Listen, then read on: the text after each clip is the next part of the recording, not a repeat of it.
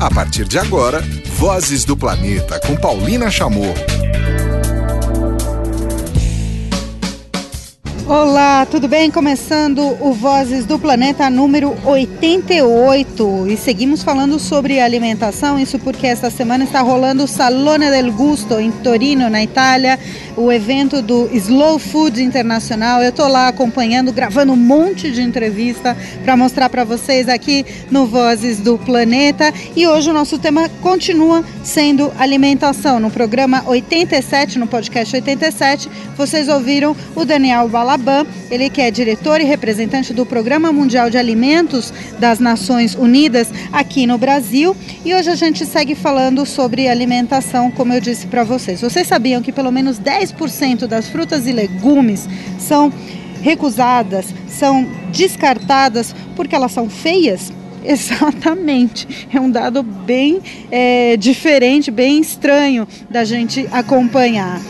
E então a gente vai conversar hoje com o Arthur do Fruta Imperfeita. O Fruta Imperfeita é uma empresa paulistana criada justamente para comprar diretamente do produtor essas frutas que são feias e eles vendem em cestas aqui na cidade de São Paulo. Bom, e para a gente começar esse programa, antes da entrevista, vamos acompanhar Nem Luxo, Nem Lixo, Rita Lee. Muito bem, agora vamos conhecer a fruta imperfeita. Eu vou falar com o Arthur Aracaki, ele é do Fruta Imperfeita, um dos sócios né, do Fruta Imperfeita, e a gente está nesse evento uh, promovido pela Helmans para discutir, para levantar a questão de da gente olhar para o desperdício, para a gente olhar para um alimento com criatividade, para a gente reaproveitar. Mas vamos falar do fruta imperfeita. A gente está falando de preconceito, né? O preconceito existe até no alimento, Arthur. Completamente. A gente surgiu, na verdade, exatamente para combater esse preconceito que existe com aqueles alimentos que são tortinhos ou tem uma casca raspada, mas que na verdade são perfeitos para consumo. O que importa, o que a gente busca é o sabor dentro dessa, dessa fruta ou do legume, independente da aparência, mas infelizmente ainda existe bastante. Em que, em que etapa ou em todas existe esse preconceito? Porque, por exemplo, em grande escala no supermercado já existe uma pré-seleção né, do, do, do, campo até chegar lá, existe uma seleção lá no supermercado e depois existe a seleção do consumidor. Né? Em que etapas a gente está falando, Arthur? É, realmente é em toda a cadeia. O próprio produtor, que a grande maioria dos produtores no Brasil hoje são pequenos. E eles têm muita dificuldade em vender tudo que eles colhem porque não tem quem compre. O próprio comprador, seja a rede varejista, principalmente, né? Eles querem só aqueles itens bonitinhos que caibam na bandeja deles para eles poderem embalar tudo certinho. Só que a colheita é a mesma. Aqueles itens que o produtor não consegue vender, por ele ser pequeno, agricultura familiar, ele não tem força de vendas. Então ele joga fora, porque para ele acaba sendo mais barato jogar fora do que se esforçar novamente para tentar vender.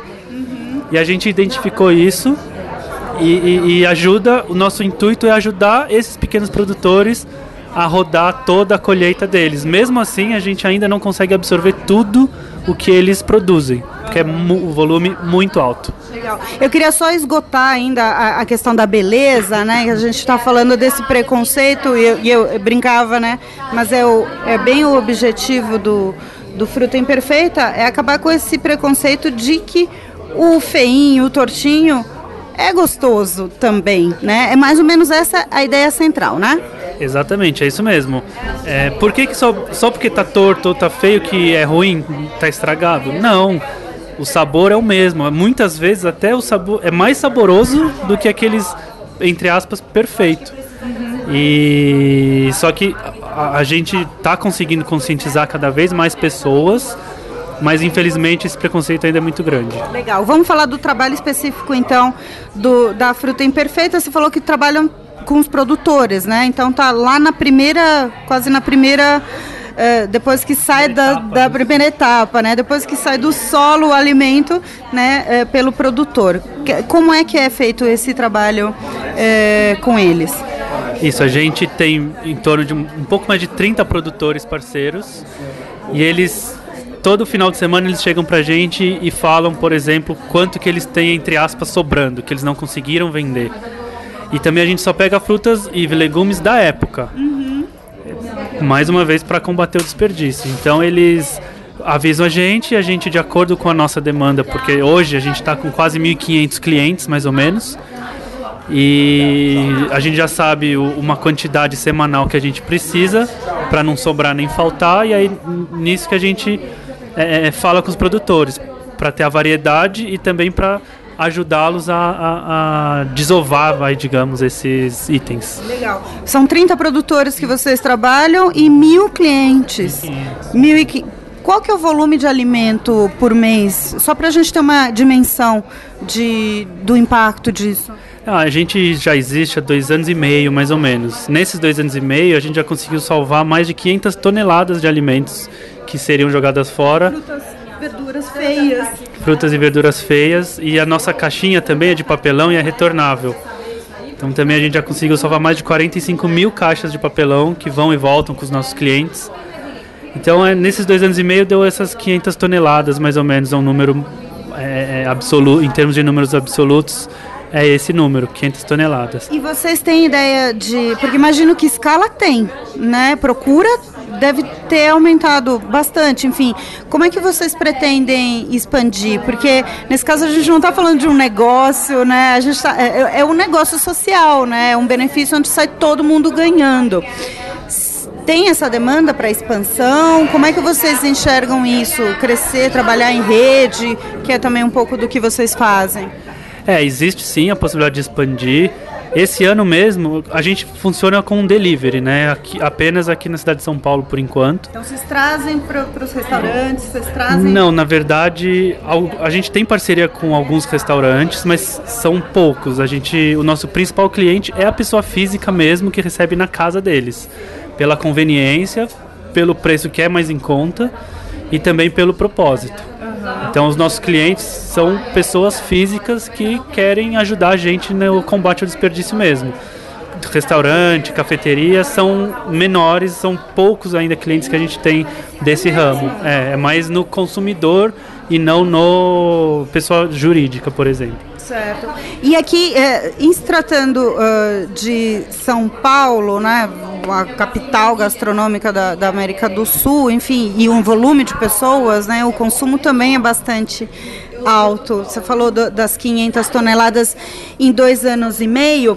É, desse, desse volume, dá para ver o que segmento do alimento que é o que vai melhor? Assim, por exemplo, você tem mais batata e, e é que sai lá do que é a mais rejeitada, vamos dizer assim, e ao mesmo tempo é a mais procurada. Tem já esse ranking do, dos alimentos, só para a gente ter uma ideia e, e, ficar esperto, né? Já que a gente está falando de olhar para a nossa geladeira de uma maneira diferente. Tem, tem sim. Isso foi muito, ao longo dos anos, imposto pelos varejistas. Tanto que se você for num supermercado, você vai ver 12, 13 itens no máximo. É. E os mais comuns realmente são maçã, banana, cenoura, cebola, batata inglesa, né, que é aquela batatinha amarela. É... Deixa eu ver, tem mais como abobrinha, manga, cenoura, acho que não sei se eu já falei, mas é, o interessante da nossa proposta é que além desses itens corriqueiros, abacate também, além desses itens corriqueiros que você sempre encontra na, no mercado, é, a gente oferece produtos que o consumidor às vezes não conhece. Ah, que legal! A gente já teve na nossa linha, por exemplo, cupuaçu, é, jamelão, cará, siriguela. É, então, são itens que as pessoas veem mas não sabe direito o que fazer. Aí até muitos dos nossos clientes falam: Nossa, o que, que é isso diferente que eu recebi? E o próprio, por exemplo, cenoura, a gente conhece só a laranja. Uhum. Existe cenoura branca, cenoura roxa, inhame, é, a gente também tem, uma, tem formas diferentes. Existem variedades dos mesmos itens que a gente já conhece que as pessoas nunca tiveram contato. Uhum. Isso que é bom também para a gente divulgar mais esses itens que, além de estimular a criatividade do, do cliente, do consumidor, também ajuda a divulgar, porque eles são produzidos, mas não há procura suficiente para os produtores conseguirem vender. Uhum. Então, esse papel também a gente tem. Às vezes um produtor de um brócolis diferente que a gente teve uma vez na linha também, que chama Romanesca, ele não tinha para quem vender. Mas mesmo assim ele insistiu na produção e viu que a gente podia ajudar ele.